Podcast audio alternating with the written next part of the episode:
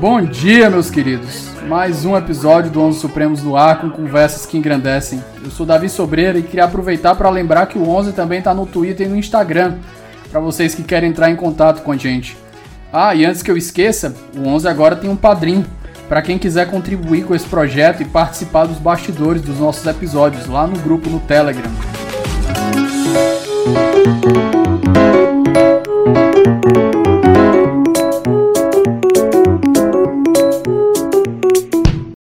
Minha companhia de hoje é, dispensa qualquer tipo de apresentação.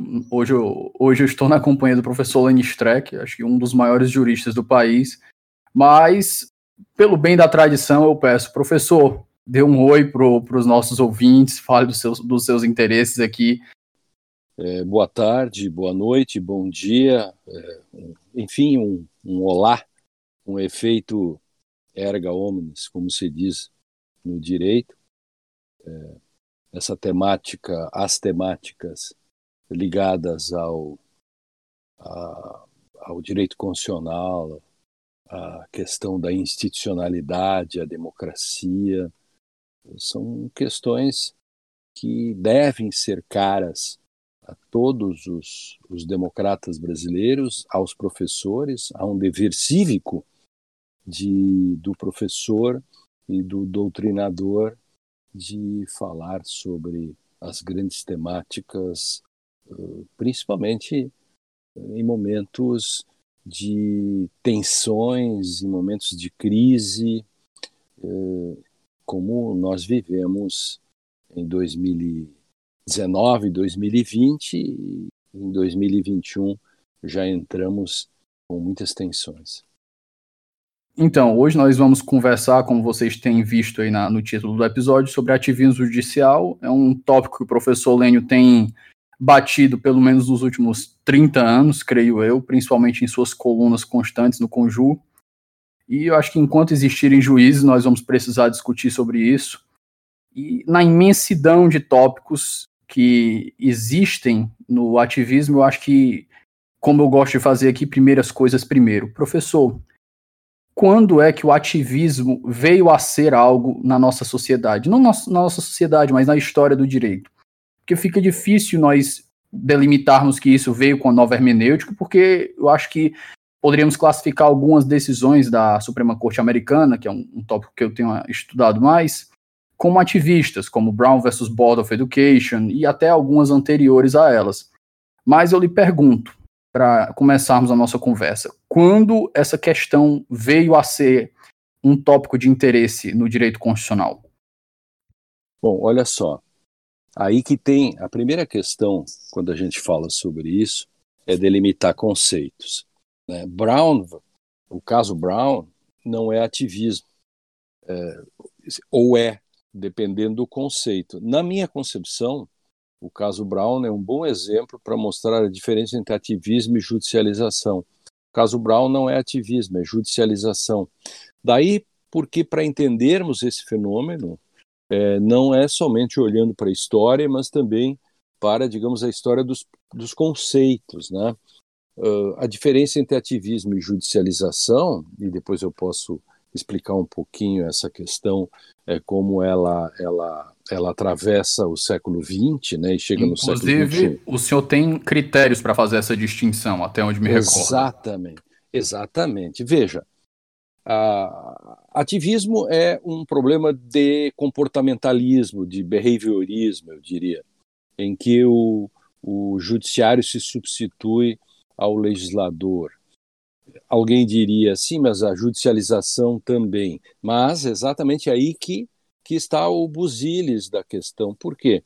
Enquanto o, o ativismo, para mim, sempre é ruim para a democracia, porque o juiz ou o poder judiciário se substitui ao poder legislativo nos, juiz, nos juízos eh, morais e políticos, na judicialização, que é sempre contingencial, ela é desejável, é, ocorre uma série de questões, por exemplo, que se vê no próprio caso Brown, que você é, é, citou e muito bem. No Brasil, se faz uma confusão muito grande é, quando eu vejo isso cotidianamente, né? O próprio Supremo faz uma confusão de conceitos, os juízes fazem confusão de conceitos, a comunidade jurídica, então, muito. Quando, por vezes, eu vejo críticas ah, do tipo: os tribunais judicializaram, em termos de saúde, 65% das ações. Bom, aí você vai verificar e, e, que não bate, por quê? Porque muitas ações não foram judicializações, foram ativismo.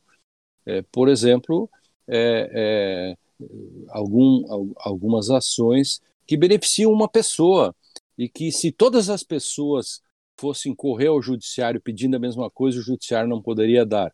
Isso é ativismo judicial. Então, essas questões, né? Então, eu criei critérios para fazer uma diferenciação entre o que seja ativismo e judicialização.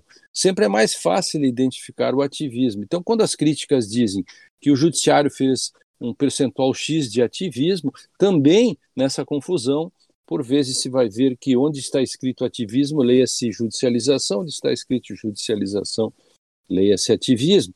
Então, esses critérios fazem com que se possa diferenciar. O caso homeschooling, entre tantos exemplos que se pode dar, né, para o nosso ouvinte saber, o homeschooling foi é uma ação que veio aqui do Rio Grande do Sul, né, minha terra, em que um, uma família não queria mandar o seu filho para a escola, ele, ele reivindicava eh, ficar a fazer o seu fazer o, homeschooling, fazer a educação em casa e ele perdeu uh, a ação e essa questão chegou ao Supremo Tribunal uh, por meio de recurso extraordinário que teve repercussão geral, assim para falar um pouco de jurisdição constitucional também, né?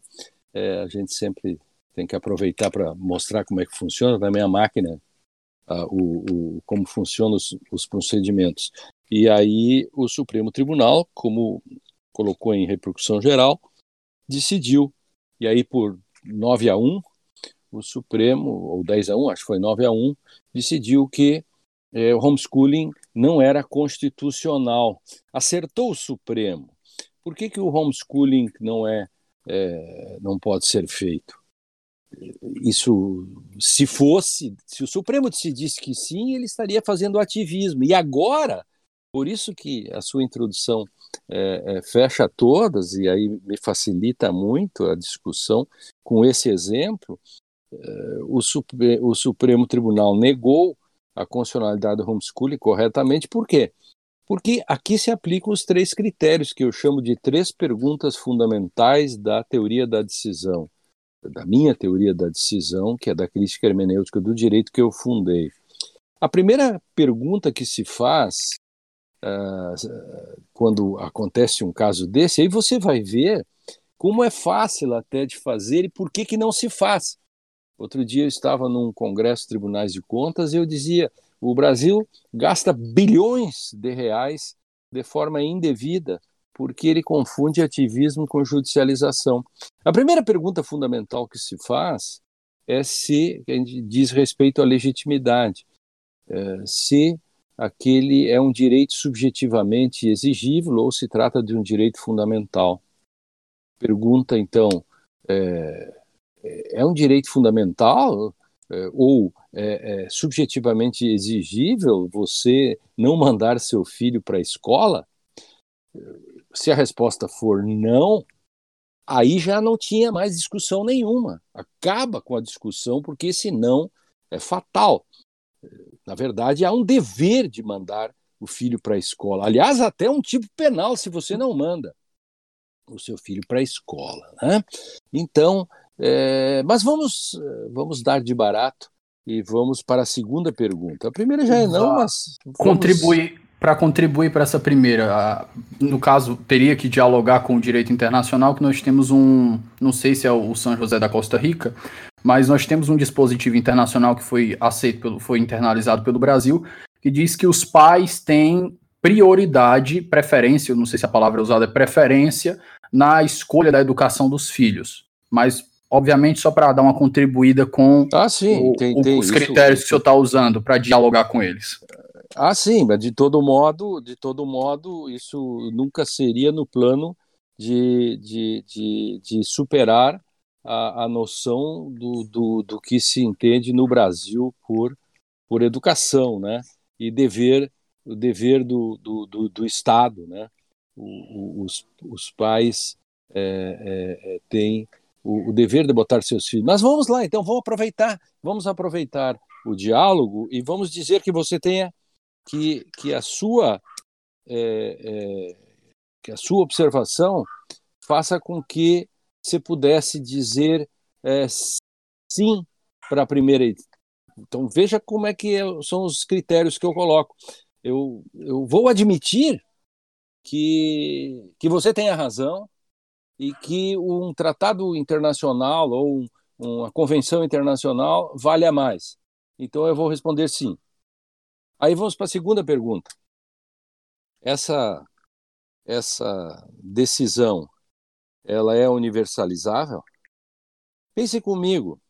Vamos supor que todos os pais que desejarem fazer a educação em casa dos seus filhos, é, se todos os pais fizerem isso, como é que fica o sistema de ensino brasileiro?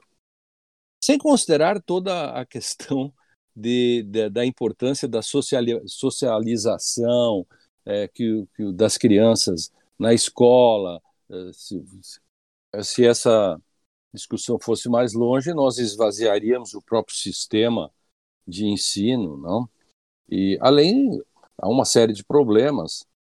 Quem essa é uma o homeschooling é uma medida é, que leva em conta as condições eh, de uma certa classe social ou de camadas sociais, porque pobres eh, não mandam seus filhos para o colégio eh, por, por razões outras. E, e, se ficarem com os filhos em casa, os pobres vão ensinar, o, a maioria das pessoas, uma grande parcela da população é analfabeta ou mesmo os que não são analfabetos são analfabetos funcionais. Aliás, tem gente formada em direito que é analfabeto funcional. E imagine então quem não tem formação formal nenhuma. Então, isto seria um, um problema seríssimo, porque ou, ou os pobres eh, ganhariam do Estado um preceptor, eh, um professor na casa. Bom, mas se é um professor na casa, eh, é melhor ter um, termos colégios públicos, enfim, ou privados, que façam o ensino. Portanto, essa segunda questão também, a resposta é não. Mas mesmo que nós disséssemos que sim, por alguma razão, que eu não encontro, mas vamos, vamos dizer que sim na primeira, sim na segunda, e chegamos. Bem, pelo bem do debate. Pelo bem, argumentando um tanto, né? Vamos chegar no terceiro.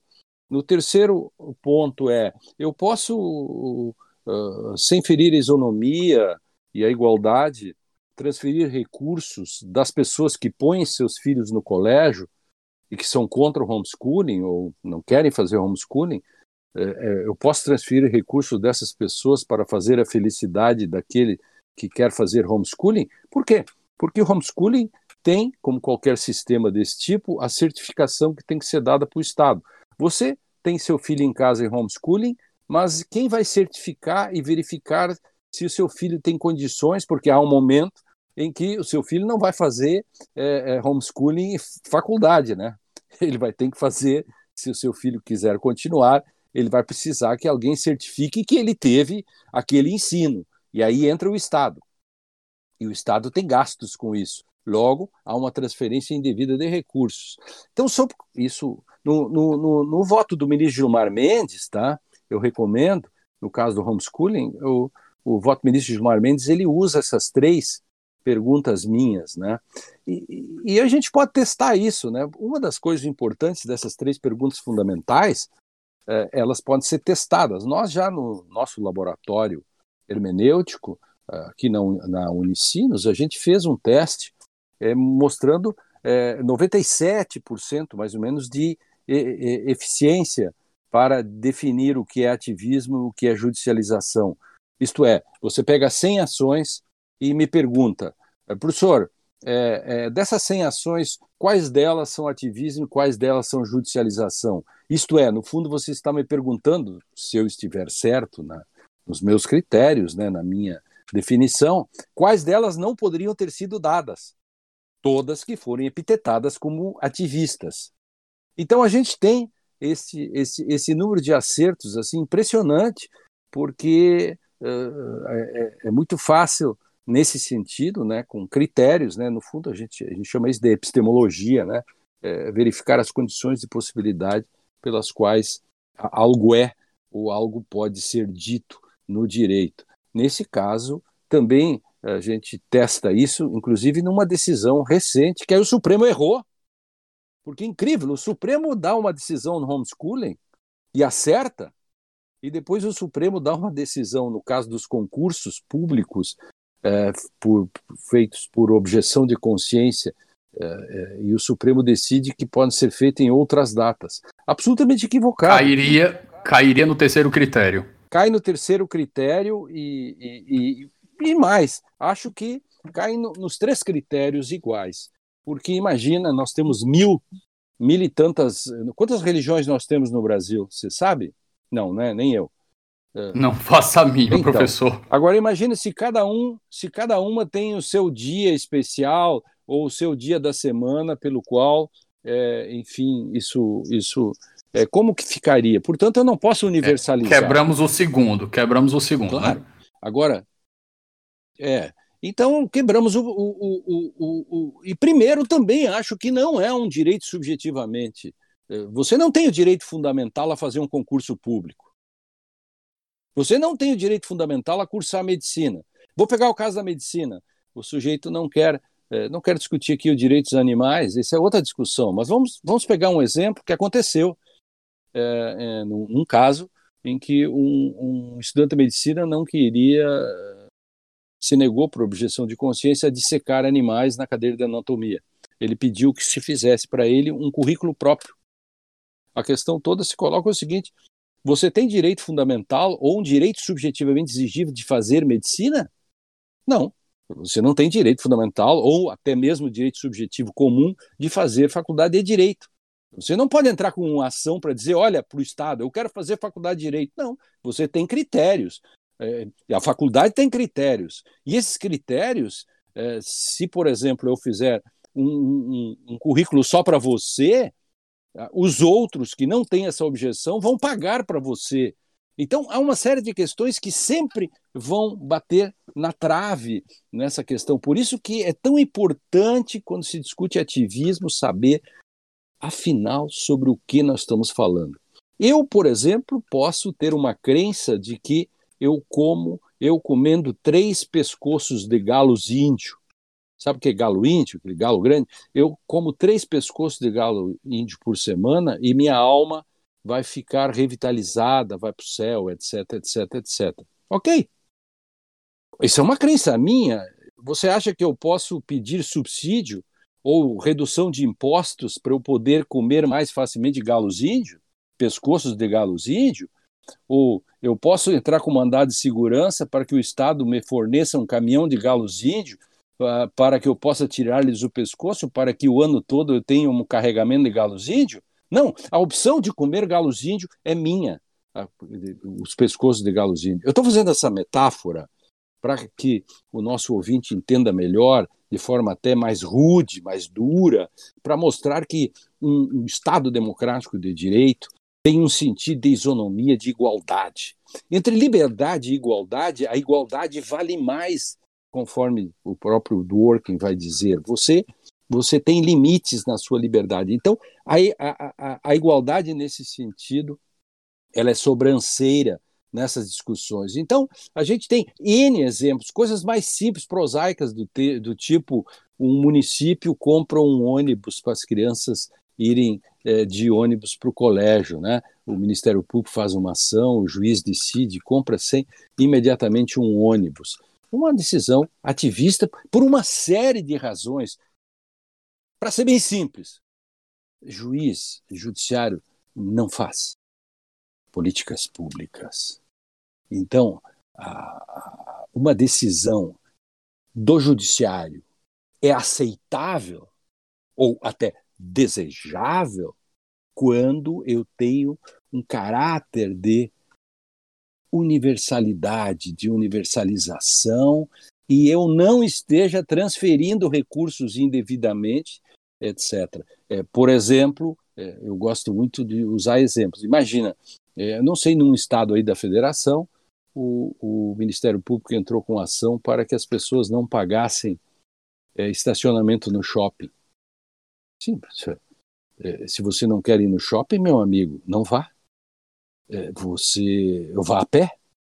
O que eu não faço é transferir meu recurso para que uma instituição cara como o Ministério Público coloque todo o Estado em movimentação para que algumas pessoas que vão ao shopping não querem pagar o estacionamento. Engraçado que na rua se pode cobrar o estacionamento. Então, eu posso comprovar, isso a gente vai, que eu vou chamar né, da, da epistemologia jurídica que eu pratico, isso que eu estou dizendo, eu posso demonstrar item por item, é, ação por ação, a gente pode demonstrar a diferença entre ativismo e judicialização.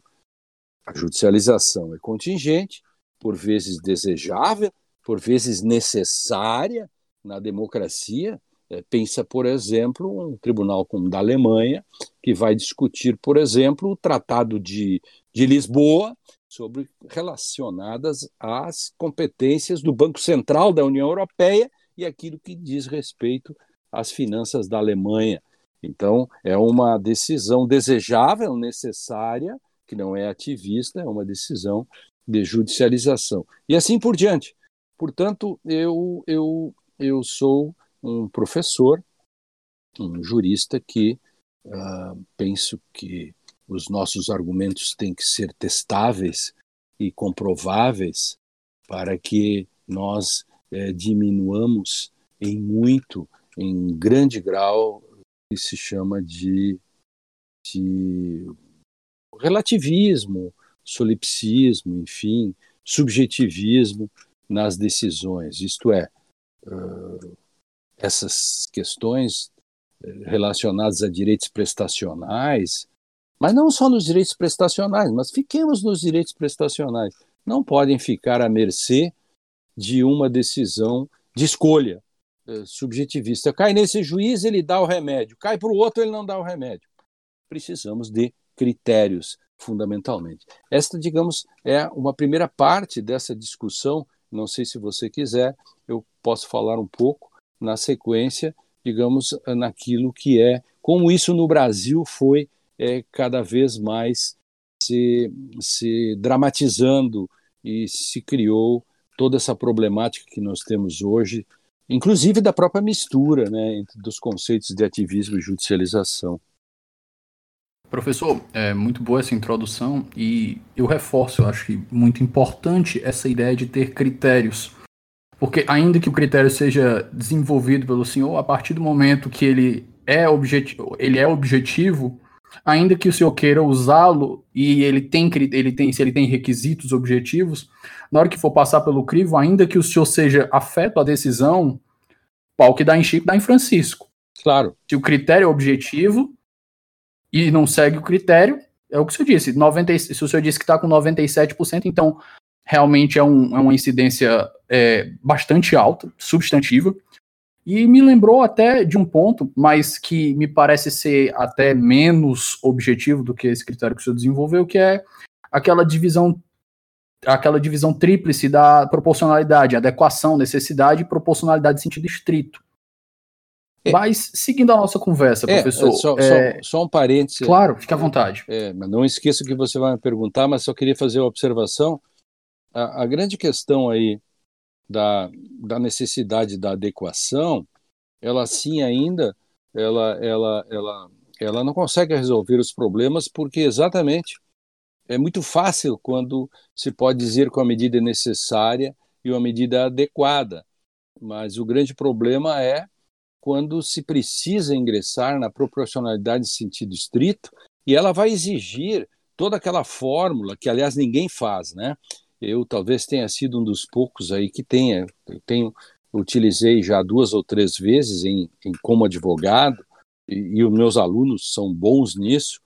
É, toda hora fazem testes. Aliás, tem um texto meu no Conjur em que eu demonstro pela fórmula, esta fórmula da proporcionalidade de sentido estrito ali da ponderação, embora eu seja contra a ponderação, é, a, a, contra essa, essa questão toda, mas eu posso demonstrar tecnicamente. Então, há um texto no Conjur que eu escrevi sobre a presunção da inocência, quando estava prestes a ser julgado a constitucionalidade, né, porque eu sou um dos autores da DC 44, e ali eu escrevia mostrando por que, que o Supremo Tribunal, fazendo a análise a partir da adequação, necessidade, proporcionalidade e sentido estrito, o Supremo tinha a obrigação de dizer que era constitucional o artigo 283. Está no Conjur e ali está a fórmula. Há em outros casos também que eu apliquei. Então, agora, qual é a falha desse, dessa, dessa fórmula?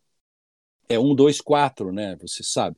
Agora, se eu mexo no 1, no 2 ou no 4, nos valores que eu ponho ali, eu mudo o resultado. Por isso que é, a hermenêutica é, ela não lida com a, com a teoria da argumentação e, e não lida com a ponderação, né, que, é um, que é aquela regra que se tira no final, né? e, e tampouco a, a, a discussão sobre proporcionalidade. No máximo, proporcionalidade que a gente usa, que eu uso, é uma proporcionalidade mais raiz, né?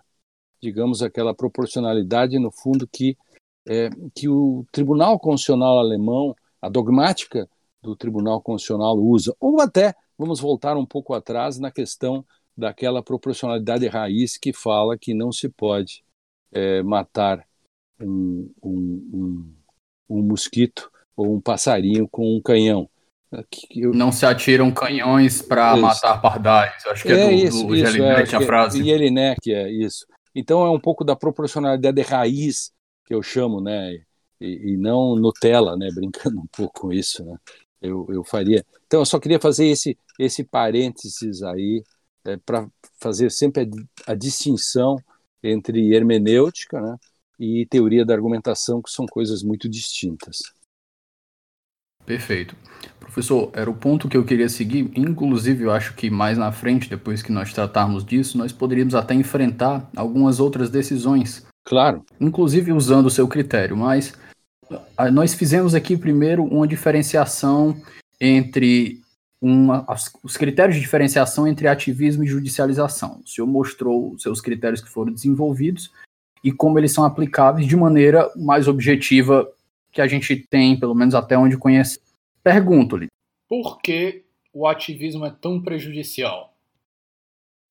Quando eu decido, quando um juiz decide, digamos, teleologicamente ou por argumentos morais, por uma questão econômica ou política, é, porque isso vai ser melhor para a sociedade ou não, ele está fazendo uma decisão que não é por princípio porque a decisão por princípio tem sempre o caráter de universalidade, ela não é uma decisão pragmática. O ativismo se enquadra sempre no pragmatismo, é uma questão empírica, é uma questão de, de, de escolhas. Digamos assim, que decidir por princípio é decidir por arché, arqué, é buscar a origem, né? arqueologia, é, é, dos gregos, arché, é, princípio, anarché, ausência de princípio.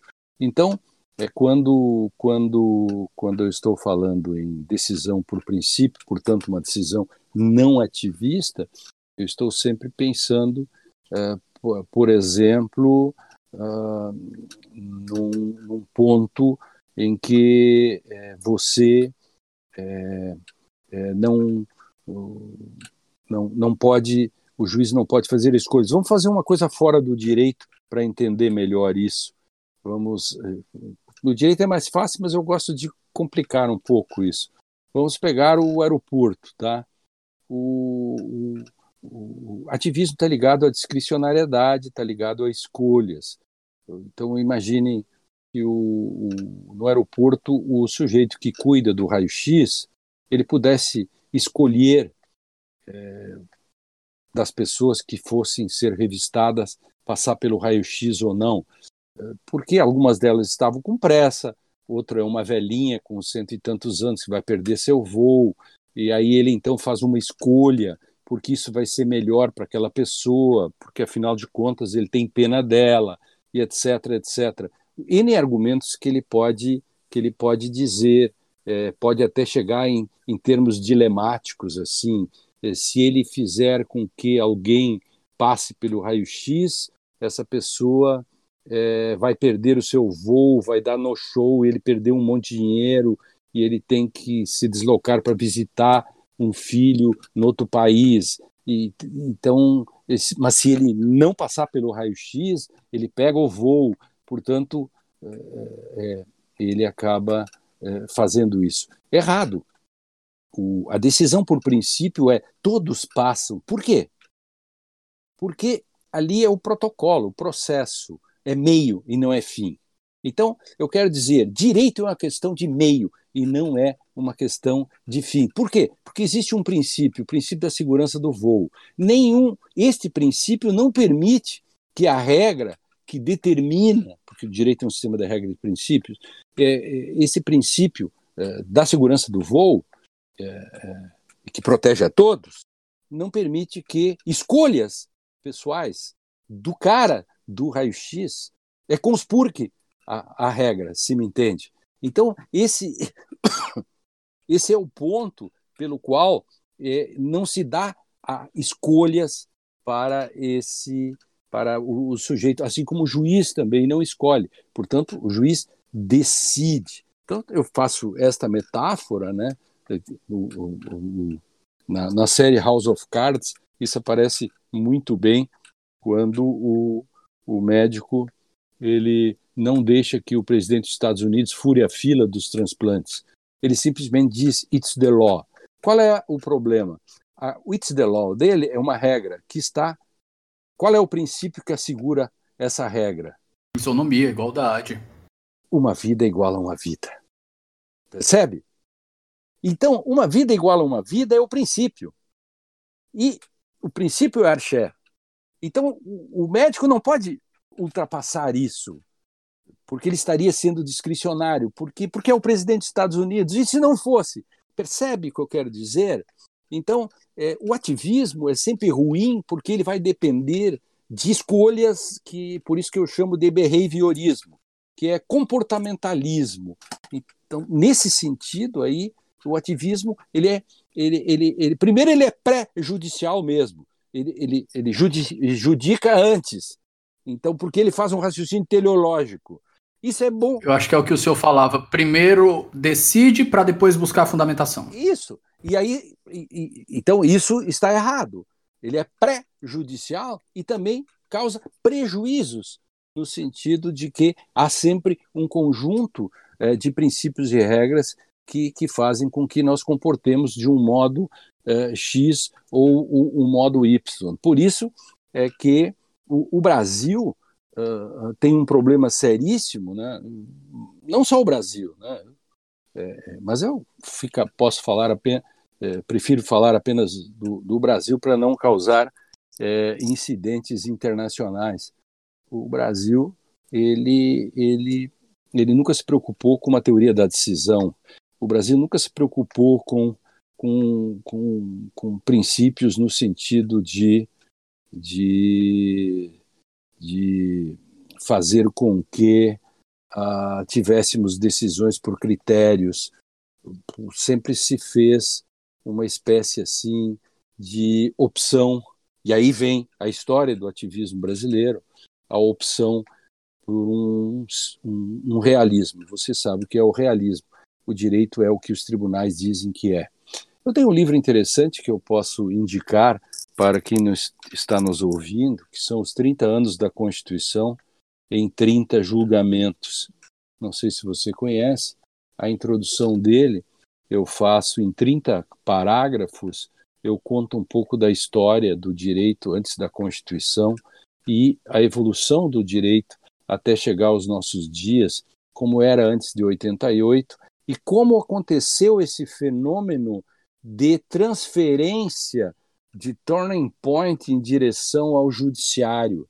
Cada vez mais a própria comunidade jurídica foi admitindo que o direito era, e é, se diz ainda, é óbvio, é, que o direito é aquilo que os tribunais dizem que é. E o papel da doutrina foi sendo deixado de lado.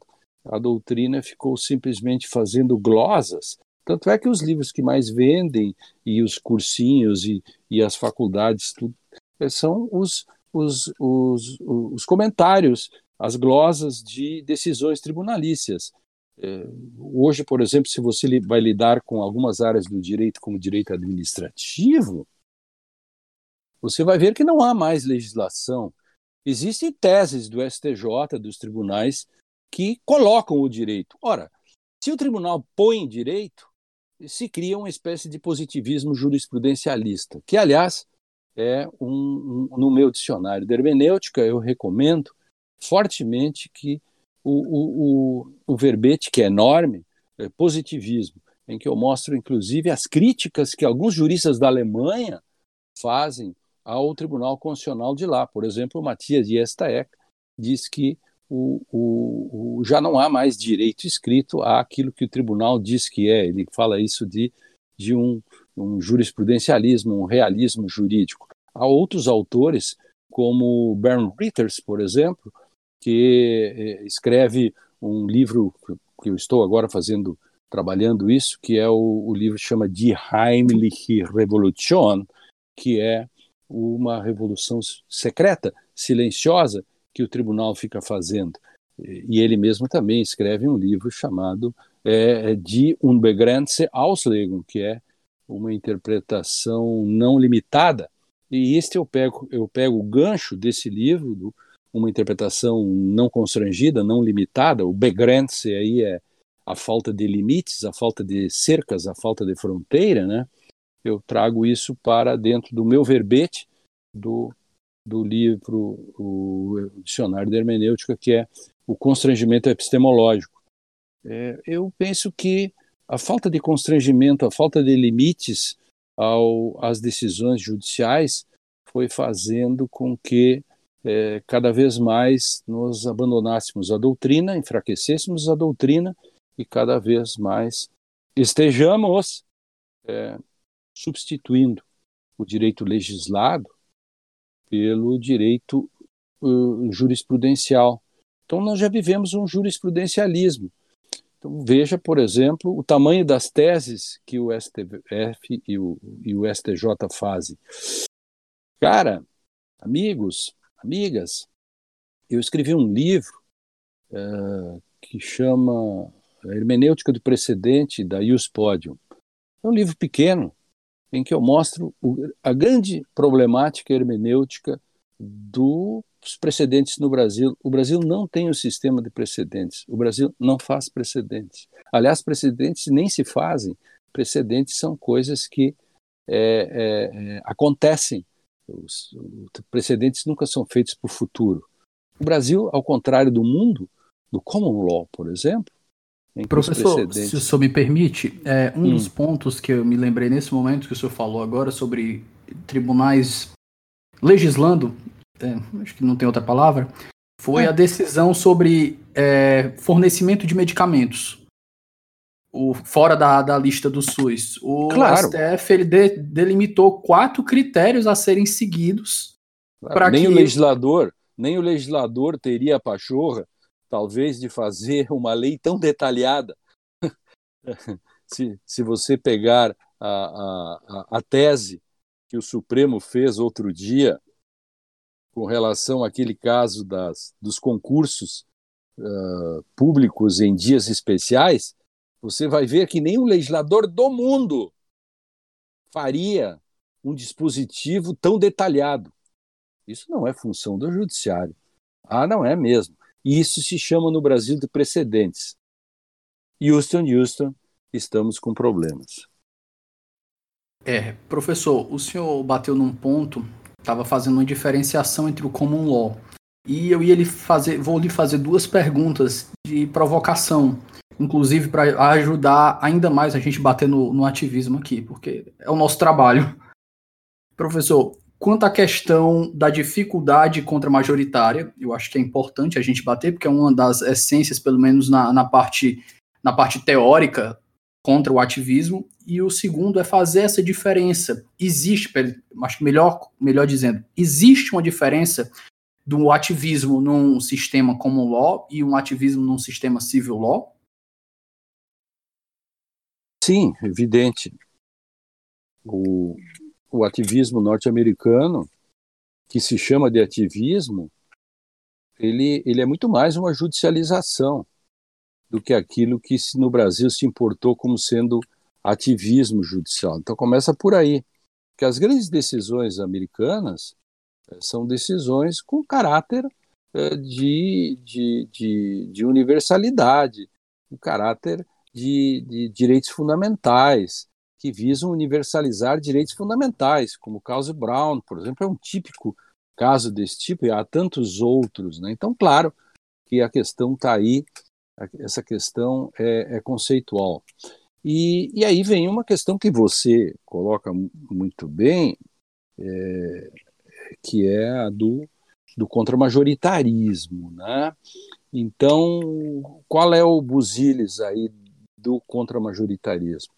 Há a grande discussão é, entre contramajoritarismo e democracia, porque se a democracia é a regra da maioria, de fato, em um olhar preliminar diria que como que a jurisdição eh, difusa ou, ou concentrada, enfim, ou no modelo americano, no modelo brasileiro, ou do modelo dos tribunais constitucionais europeus, eh, poderiam, eh, sem voto, modificar aquilo que o legislativo fez. Bom, aí nós poderíamos entrar simplesmente em dois níveis de discussão, mas é mais complexo, eu não vou entrar nesse nesse nível do tipo há dois modos de fazer. Um modo é dizer se uma lei ou não é inconstitucional.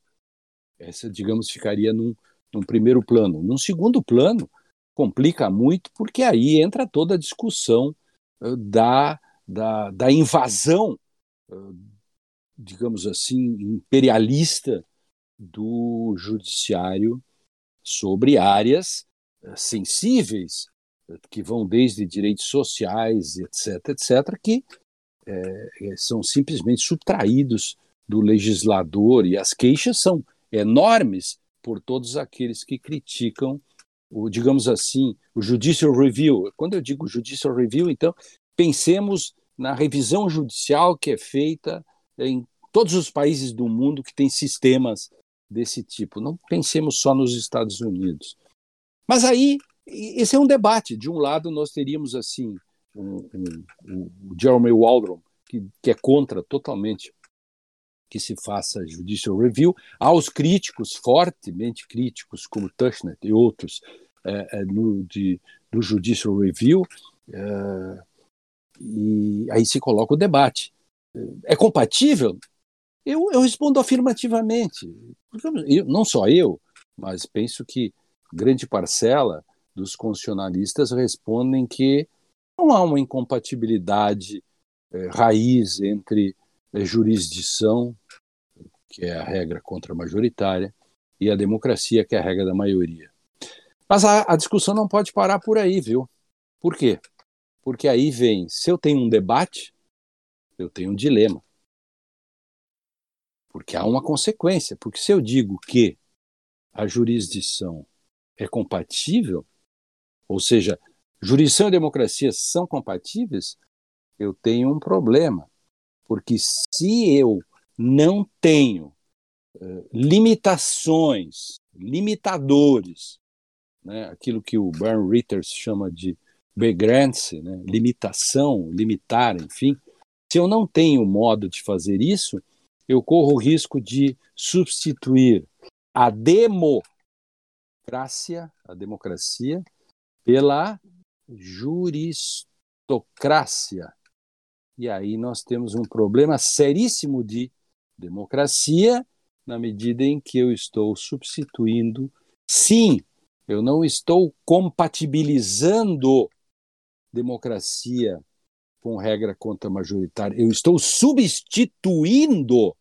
Percebe o que eu quero dizer? E aí nós estamos num, num, num problema. Qual é a solução que se tem então? Ora, se eu respondo sim à primeira pergunta, e se eu tenho um, um, para a segunda pergunta, eu preciso também dizer sim, ou seja, eu preciso controlar é, a, a, a, a, juris, a jurisdição para que ela não se substitui à própria democracia, digamos, fazendo, em vez de diálogos constitucionais, é, se fizesse é, autoritarismos é, institucionais, é, nós é, eu tenho que ter uma teoria da decisão. Eu preciso ter é, uma dupla questão. De um lado, eu preciso ter, é, teoricamente, o sustentáculo de uma teoria da decisão, teoreticamente posta, ou seja, é, as condições de possibilidades pelas quais eu tenho, portanto, eu não posso ter uma teoria positivista, porque a teoria positivista não traz é, prescrições e somente descrições, então eu, eu abandono de cara uma perspectiva positivista, né? Uh, no meu sentido de positivismo, ou no sentido uh, que os próprios positivistas admitem, o positivismo é uma teoria descritiva e não prescritiva, a única teoria positivista prescritiva seria o textualismo, e não vamos fazer discussões agora sobre os problemas do textualismo, porque ele tropeça na primeira sintaxe ou da primeira discussão uh, semiótica que se faz. Mas, voltando, então eu tenho de um lado uma concepção teórica de uma teoria da decisão e do outro eu preciso de uma heurística. Não existe uma teoria da decisão sem que eu tenha uma criteriologia, uma heurística. Então, quando você me pergunta a diferença entre ativismo e judicialização, eu lhe respondo com uma heurística.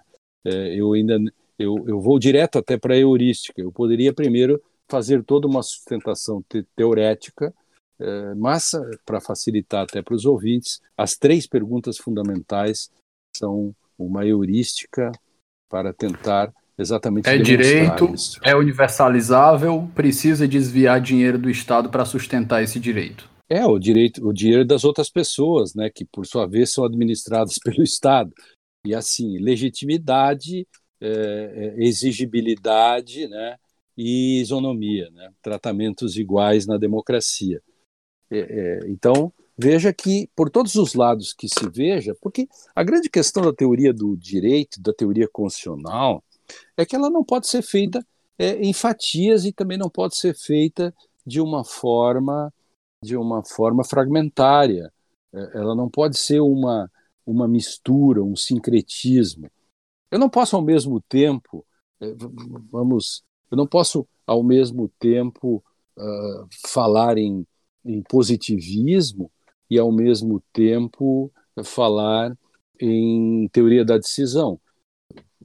Se você quero falar um pouco também depois, no final, do, do meu dicionário de hermenêutica e a necessidade, por exemplo, de nós firmarmos conceitos. Eu sempre aproveito a oportunidade em podcast e outras questões, ou aulas, etc., para mostrar que o que falta no direito, fortemente, é a epistemologia. A, a filosofia no século XIV e XV, na modernidade, ela, a ontologia se transforma em epistemologia, ou seja, no momento que o homem começa a questionar e querer saber por que, que as coisas existem, aí começa a epistemologia. Epistemologia é a discussão das condições e possibilidades pelas quais eu posso dizer que algo é.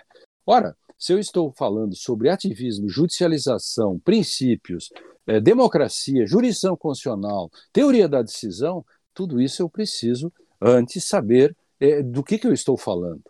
Ou seja, é o problema de entender as coisas a partir de exemplos. E, fundamentalmente, eu preciso de conceitos. Eu não posso dizer, por exemplo, porque eu, eu falho no momento seguinte, Se eu disser, por exemplo, qual, qual é um dos problemas conceituais do Brasil? Quando o primeiro sujeito no Brasil disse que princípios são valores, ele criou um problema seríssimo, porque se princípios são valores, eles não são direito. Porque se o direito é um sistema de regras e princípios, e se princípios são valores, logo valores eh, não são não é direito. Então, como que alguém pode dizer que princípios são valores? Mas não basta eu dizer isso para você ou para os nossos ou meus alunos. Eu preciso demonstrar. Isso é epistemologia. Eu preciso demonstrar, cara. Como é que eu demonstro isso? Eu tenho que entrar, é, fazer o, o, o, hermenêutico. O que, que é fazer hermenêutica? É revolver o chão linguístico em que está sentada uma dada tradição, é fazer a reconstrução da história institucional do fenômeno para dizer, para deixar que ele se mostre dizer como ele é. Então eu preciso ir para, estou fazendo apenas o exemplo dos valores né, e princípios. Eu estou apenas, então eu tenho que visitar tudo aquilo que 2.500 anos nos ensinaram sobre o que são valores. Bom, se valores são questões externas, aí por isso que o verbete valores nesse sentido é de fundamental importância no dicionário, então é, princípios não podem ser valores. Por outro lado, eu posso ir inclusive em autores contemporâneos. Habermas tem ojeriza quando alguém diz que princípios são valores. Ele responde mais simplesmente, ele não faz toda essa discussão que eu faço a minha discussão é mais profunda, porque Habermas não se preocupou tanto em discutir isso. Mas ele diz: princípios não são valores, porque valores são contingenciais. Então, é, são questões que, que, que, que não se pode é, é, equiparar. E assim por diante. Não apenas Habermas que vai dizer isso, o, em, em working, princípios são padrões, eles não são valores, são padrões que se constroem na comum, na comunidade, comum unidade.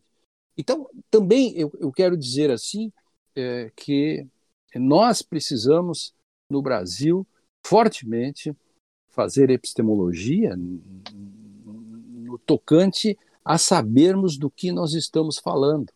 Então, a todo momento você vê discussões e ouve discussões no direito em que as pessoas usam conceitos de forma uh, não rigorosa. E logo, se eu começo uma discussão sobre princípios e digo que eles são valores, eu fatalmente eu cairei num erro. E principalmente na primeira oportunidade, eu, eu quando eu digo, por exemplo, que eu estou usando o princípio da afetividade, o que, que eu deixei para trás? Bom, eu preciso primeiro saber é, afetividade tem normatividade? E aí começo já aí se começa a discutir critérios, etc. E, e assim por diante. Então, é, o dicionário de hermenêutica, hoje, né, que está em espanhol também, é, o dicionário de hermenêutica está em 18 países traduzido é, para, o, para a língua castelhana. O dicionário, que agora no Brasil recebeu uma segunda, uma segunda edição, ele traz as discussões que você é, é, precisa saber o que é livre convencimento, por que, que ele não pode existir, o que é solipsismo, o que é valores, o que, o que, que é positivismo, o que é pós-positivismo.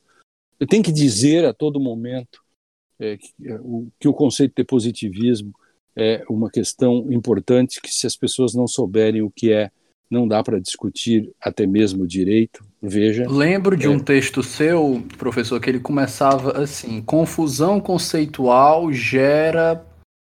Tô, tá na, na ponta da língua, mas não estou lembrado, mas ele começava com confusão conceitual gera alguma coisa epistemológica. Estou tentando claro. lembrar, mas o senhor batia nesse ponto. Claro, é, é essa questão, por exemplo, se eu quero fazer uma pesquisa científica em qualquer área, eu preciso saber eh, dos ingredientes pelos quais eu, eu, eu e, e, os conceitos. Eh, nenhum filósofo, um sociólogo vai conseguir fazer uma boa análise se ele misturar, por exemplo, um autor idealista, subjetivista, enfim, com um empirista. Isso, isso não funciona, porque porque são, são teorias opostas. E no direito parece que é possível você fazer uma petição nem falo em petição, porque petição está autorizado porque isso é agir estratégico. Mas, por exemplo, um texto jurídico feito por um, um, um professor de direito, ele não pode misturar, uh, misturar uh, teóricos, misturar, uh, por exemplo, Alex com, com, com Dworkin, misturar Alex com Habermas, enfim, um, um, autor como Joseph Russ, que é um positivista exclu excludente, com um positivista inclusivo, ou até mesmo é, um, um, um, hermeneuta misturado com um, um autor é, é, positivista ou da teoria da argumentação, não casa, porque não porque eu quero, é porque a ciência tem, tem, tem conceitos, e esses conceitos têm que ser utilizados de forma rigorosa. Volto ao início. Você precisa saber o que é ativismo, o que é judicialização, é, se não fosse por nada, para que o judiciário é, não fique pensando que decisão é uma questão de escolha e um juiz diz que sim para um direito tal e o outro ju juiz diz é, não. Bom, eu preciso saber, como cidadão, é, que há um direito que eu possa exigir, que você possa exigir, qualquer pessoa possa exigir, e que isso não é uma loteria, porque eu consegui e o outro não vai conseguir, porque porque ele chegou no juiz errado ou porque porque já não há mais recursos para todos. To, todas essas questões são de suma importância, né, uh, para a nossa a no, para a nossa a discussão, né, do direito e da teoria do direito. Eu chamo isso de função social da teoria do direito. Professor, é, dois pontos que eu queria tratar. É, ainda dentro do ativismo e um no assunto tangente, que foi sua contribuição para o artigo 926 do Código de Processo Civil sobre coerência e integridade, que eu acho que entra justamente nessa parte de você conseguir uma decisão com o juiz, mas com o juiz X sim, com o Y não. Mas antes da gente entrar nesse ponto, ainda dentro do ativismo propriamente dito, numa conversa com uma amiga, a gente estava conversando e ela adere àquela posição da corte iluminista. E eu acho problemático porque eu, eu acho que um amigo, um amigo me definiu muito bem o ativismo. O problema do ativismo, lógico que se você quer ser ativista, você quer defender o ativismo, é uma posição válida, ainda que eu discorde. Mas o problema do ativismo é que ele é um vassalo que serve a vários mestres. Então, o ativismo que serve ao iluminista, o ativismo também serve ao obscurantista, ainda que você ache que a Constituição não permita isso, porque, principalmente nesses momentos é, que o senhor falou aqui, nós vivemos num, numa, numa sociedade que abraça bastante o realismo jurídico, então, de frente com esse realismo jurídico, a gente defender o ativismo, eu acho uma situação muito perigosa. Então eu deixo esse mote para o senhor tratar desse primeiro ponto e já em seguida, se quiser fazer essa, esse trato também sobre a questão da coerência, integridade e estabilidade das decisões das cortes, também sinta-se à vontade. É, o, eu vou discordar de uma, uma parte sua que você diz assim, se fulano é ativista, eu, eu, eu não concordo, mas é, é, é, admito, enfim. Acho válida. É, acho válido. Isso é a sua palavra. Eu não acho válido. Eu não, eu, eu, eu, não era isso que você queria dizer, evidentemente. Eu quero dizer que eu é, é... Eu respeito a posição, mas não admito que ela esteja juridicamente correta, mais ou menos nessa linha. Isso, é exatamente. É. Se você quer dizer, se a, se a pessoa quer dizer uma coisa errada, eu nada posso fazer. Agora, eu tenho que dizer que ela é equivocada porque ela causa prejuízos às pessoas. É mais ou menos como o sujeito que não quer se vacinar. Alguém diz, ah, eu respeito o cara que não quer se vacinar. Eu, eu, o cara que não quer se vacinar, eu respeito, mas tem a legislação pelo qual ele irá pagar. Ele não vai viajar, ele vai ter problemas, entende? Então, cada decisão que o sujeito toma na vida, ela vai ter, ela vai ter consequências e, e, e pelas quais ele vai, ele vai, digamos assim, vai ser é punido pelo direito penal epistemológico, brincando assim, tem uma pena é, é, a ser aplicada àqueles que usam conceitos é, equivocados. Né? Esse problema do iluminismo, por exemplo, é uma questão absolutamente é, que, que no, no, mundo todo, essa é uma questão que parece assim, fica bem terceiro-mundista, né?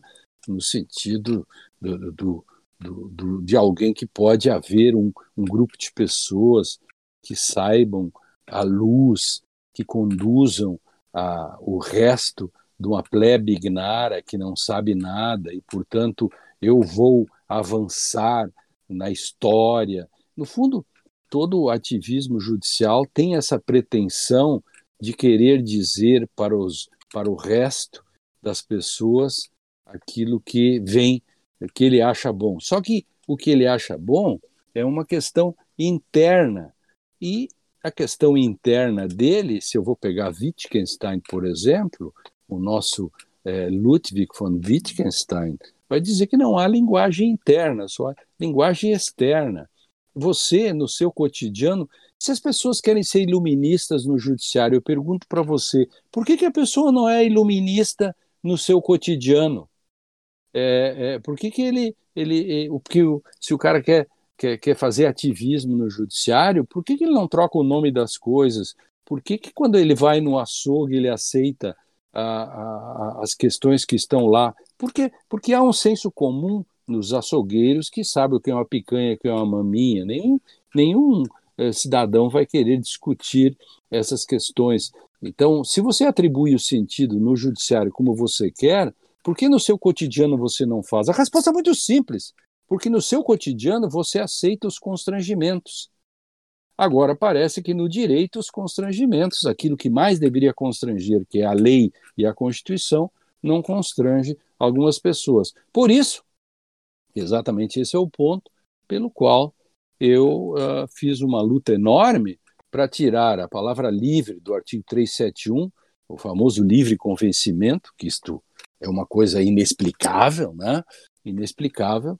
Se alguém quer saber direitinho como isso como isso é, o dicionário de hermenêutica tem um verbete sobre isso e a livre apreciação da prova, inclusive, como isso é feita no mundo. Não pensa que isso é um problema só brasileiro.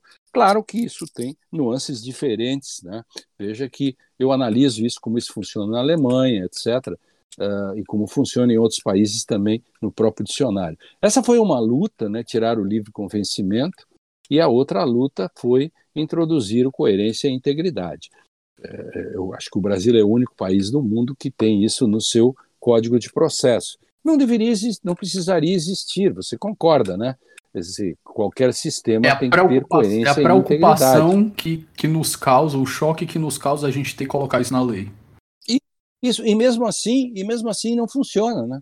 Mesmo assim, todos os dias. Por exemplo, aquela a heurística, a, a, aquela criteriologia que está no artigo 489, parágrafo primeiro, que eu ajudei a fazer também, e, e também não precisaria existir ali, né? Mas interessante que também ninguém cumpre, né?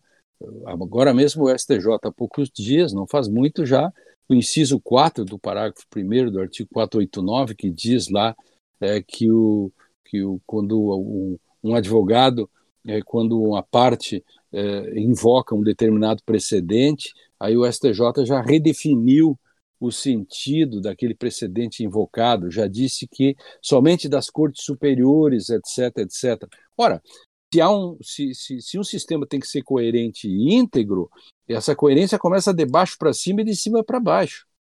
Então, tem uma coerência vertical e uma coerência é, é, horizontal. A integridade é a mesma coisa. A integridade corrige a, a coerência. Você pode ser coerente no erro, correto?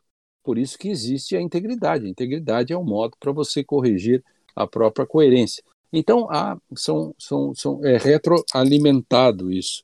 E, e, e a questão da previsibilidade. Né? Eu, eu, como cidadão, tenho direito a uma resposta constitucionalmente adequada. Por isso que eu acredito em respostas corretas. Né? Eu, eu acredito em respostas que eu chamo de respostas a, adequadas à Constituição, e por isso mesmo que eu fiz, eu construí há muitos anos a crítica hermenêutica do direito, que hoje está aí em dezenas de dissertações, teses e livros. Digamos, ela é um, um case interessante. Claro que ela não é dominante por, por várias razões. Toda teoria que visa colocar limites no poder interpretativo é uma teoria que terá sérios problemas. Por quê? É mais fácil você dizer num livro que o juiz tem livre convencimento que seu livro será muito mais citado. Exatamente por quem tem livre convencimento, ou que acha que tem, correto? Agora, se você diz, olha, você não pode decidir desse modo, porque você tem que seguir uma coerência, uma integridade de critérios, obviamente que é, é, sua teoria terá mais dificuldades de ser, é, digamos, a, a, a urbanizada ou, ou, plantada dentro, começa nas faculdades de direito, enfim, nos cursinhos, nos concursos e nas práticas cotidianas dos nossos tribunais, né? Enfim, essas coisas por aí. Já falamos muito, né? Já estamos uma hora e tal.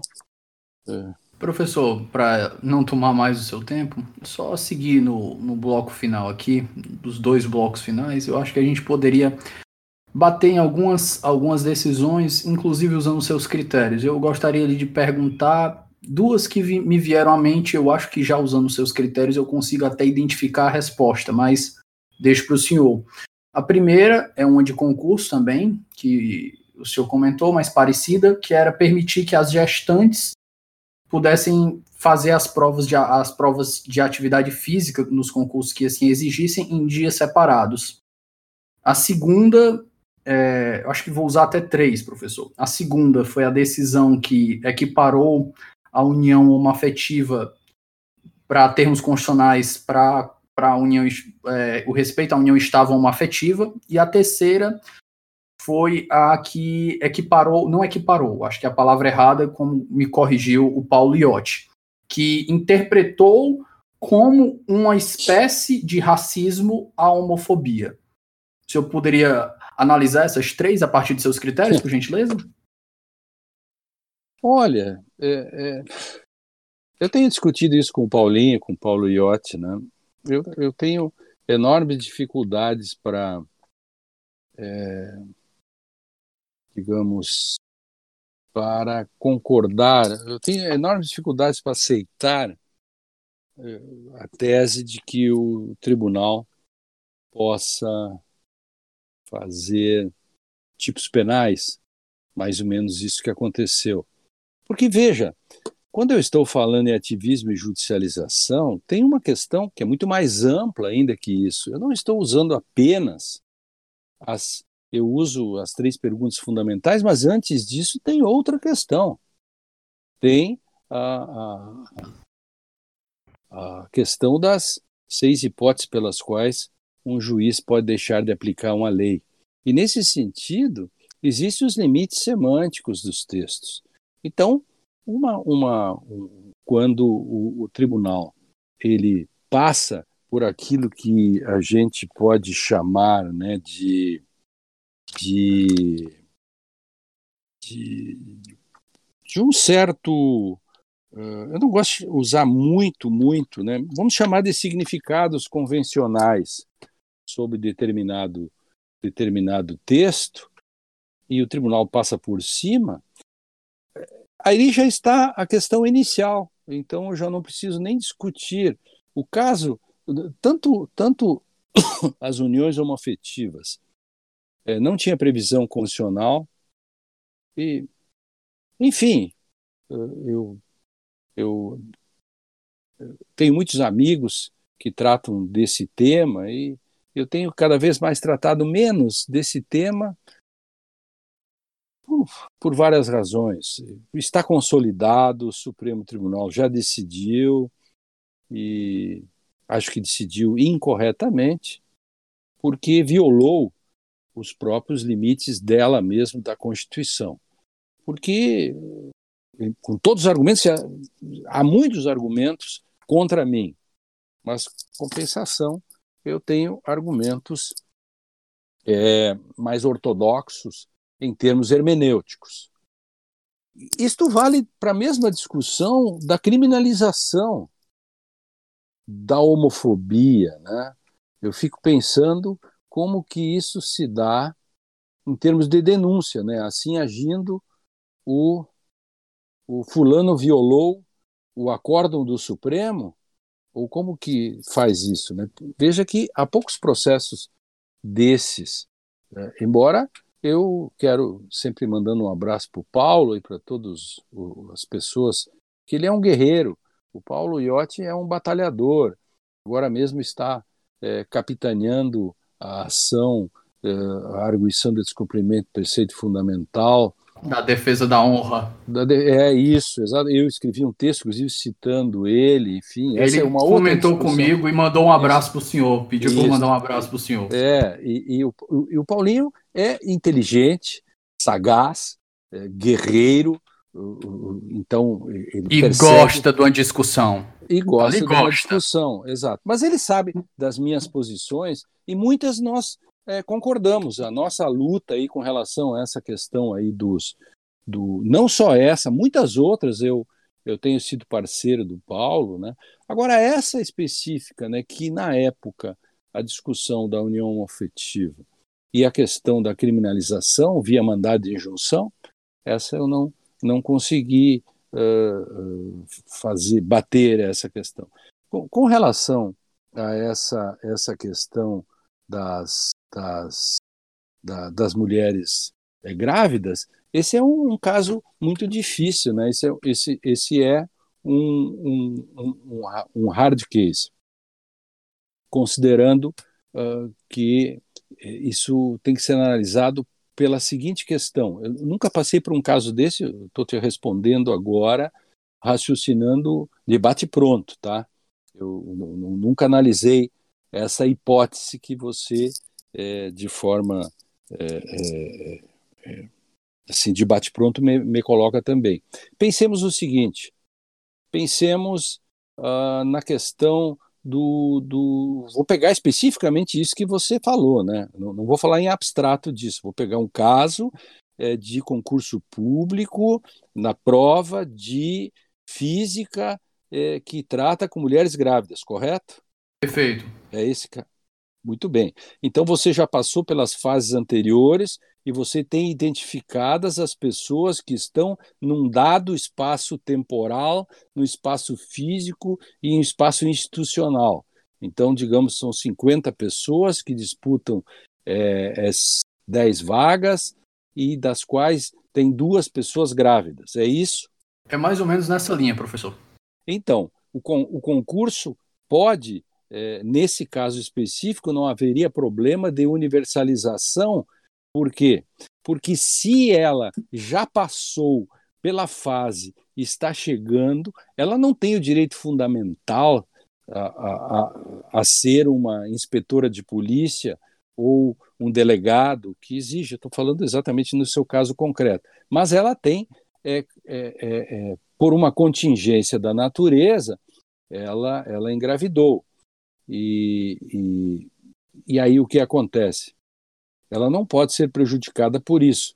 Por quê? Porque se todas as mulheres, se todas as, os concursantes fossem mulheres, é, todas elas poderiam ser beneficiadas, porque é um número limitado de pessoas que podem, aí sim, receber uma data especial. Como todas não estão grávidas, o número de pessoas grávidas elas pelo critério da universalidade, não há problema para o, o concurso público de fazer datas especiais, o que é absolutamente diferente da discussão, por exemplo, das pessoas é, que professam religiões. É diferente uma gravidez da escolha de uma profissão, da, de uma religião, ou, no meu caso, por optar de comer três pescoços de galos índio por semana para que minha alma seja é, é, purificada. Purificada, né? Coisas diferentes. Por isso que eu acho que esse. Eu estou respondendo para você num, num bate-pronto, né? Até vou levar isso para o meu grupo. É, foi boa a sua provocação. É, eu tenho reunião agora às quatro ah, daqui a, enfim, hoje, não, nossa questão aqui não é datada, mas eu tenho reunião é, hoje à tarde, no dia que nós estamos gravando, é, com o meu grupo de pesquisas e vou levar essa questão para uma moça, a Isadora, é, a Isadora, que é uma baiana de é, Jequié, ou Ilhéus, que faz doutorado comigo aqui na Unicinos. A Isadora está fazendo a tese doutorado dela sobre as três perguntas fundamentais. E vou levar esse caso para ela, para ela colocar na tese. Vou falar que você perguntou, eu tentei responder. Nem sei se eu acertei essa questão. Eu vou refletir profundamente. Aí, no próximo podcast, a gente discute o erro ou o acerto, porque eu tenho humildade científica para dizer que os argumentos têm que ser testados e nem sempre nos acertamos. Correto? Perfeito, professor. No nosso último bloco, nós fazemos algumas indicações de leitura. E eu, para ah, fazer um jabá para o senhor, e depois o senhor faz o seu alto jabá, que, que é totalmente autorizado, eu começo citando aqui as suas indicações que o senhor já fez no livro, no, no, no próprio episódio. O primeiro de todos, que foi o mais citado, a, o Dicionário de Hermenêutica, que inclusive eu tenho o meu aqui em casa. Uhum. O 30 Opa. anos da Constituição em 30 julgamentos o seu artigo no Conju sobre presunção de inocência e agora fica a seu critério. Ah, sim. É. O, o, tem um outro artigo que eu quero recomendar para vocês, para as pessoas, que, é um, que, que não é uma afirmação, é uma pergunta. Ele está na revista de estudos jurídicos da Univale. É muito fácil, hoje com o Google não há mais segredos, né? Então, é, tudo, tudo é encontrável. É, é, aplicar a letra da lei é uma atitude positivista? É uma pergunta. E eu tento respondê-la uh, com todo cuidado dentro desse texto. Ah, o, o, você falou da, do Conjur, né? esse texto do, do, do presunção de inocência, presunção de presunção da inocência. Isso é, é um texto em que eu coloco ali a fórmula de como se constrói a forma do Alex. Então, eu, você, as pessoas não precisam nem se interessar pelo tema presunção, mas é interessante como se maneja esses números, esse conceito e essa fórmula ali do Alex. Bem, bem interessante isso. É, por outro lado, é, recentemente saiu um livro novo meu, são dois novos que saíram, é, um é ensino dogmático e negacionismo epistêmico. É, é, os dois são da Tirante Loblanche. O ensino dogmático e negacionismo sistêmico, eu falo exatamente sobre essa praga contemporânea que é o negacionismo. E eu mostro como há o um negacionismo no direito também. E os conceitos, eu brincava durante a nossa discussão sobre, por exemplo, é, quem diz que quem diz que que princípios são valores, na minha concepção, faz um certo negacionismo uh, no sentido daquilo que a filosofia explica sobre o que é uma filosofia dos valores. É, então, ensino dogmática e negacionismo epistêmico é um conjunto de textos repaginados, etc., é, com algumas coisas novas, outras que já foram publicadas, da editora Tirando Loblanche. É novinho, saiu semana passada. E o outro é um livro que eu fiz em, em parceria com o, o, Pietro Lorenzoni, é mais dogmático, né? É, que eu, eu reputo muito importante hoje é, fazer uma dogmática aprofundada, que é o comentários à, à nova lei do, de abuso de autoridade, artigo por artigo, inciso por inciso. Esse é um livro é, é de, de, dogmática, mas um pouco diferente, porque ele enfrenta é, hermeneuticamente aquilo que tem sido colocado como um obstáculo à aplicação dessa lei. É, por exemplo, disse, e há várias ações de inconstitucionalidade no Supremo, né, uh, que hoje existe uma coisa no Brasil chamada é, é pan-inconstitucionalismo. Né? Tudo vira inconstitucional, é incrível. Então, a, a, sai uma lei que alguém não gosta e inquina ela logo de inconstitucional. É o caso, por exemplo, da lei de abuso, que há várias ações contra ela. E a gente... Como a banalização da DPF também. Total, né? total, total, você tem toda a razão. E aí, então, eu estou uh, mostrando, por exemplo, é como se maneja um conceito que se diz que é indeterminado, mas não é, que é uma decisão uh, que, que, que decreta a prisão de forma manifestamente ilegal. No que você vê de dificuldade para saber o que é uma decisão manifestamente ilegal? Por que seria inconstitucional o dispositivo? Por que, que o legislador não poderia dizer que é abuso de autoridade quando um juiz decreta uma prisão de forma manifestamente ilegal? O que, que você acha? Incrível, não? Pois até isso. Até o, até o Supremo já fez isso com o caso do Elcídio, né, professor? Aí fica difícil. É, exato. Mas veja, é, eu, como, como, como, como doutrinador, eu tenho que enfrentar essas questões. Senão eu fecho a loja, entrego a chave e, e, e vamos embora para outro país.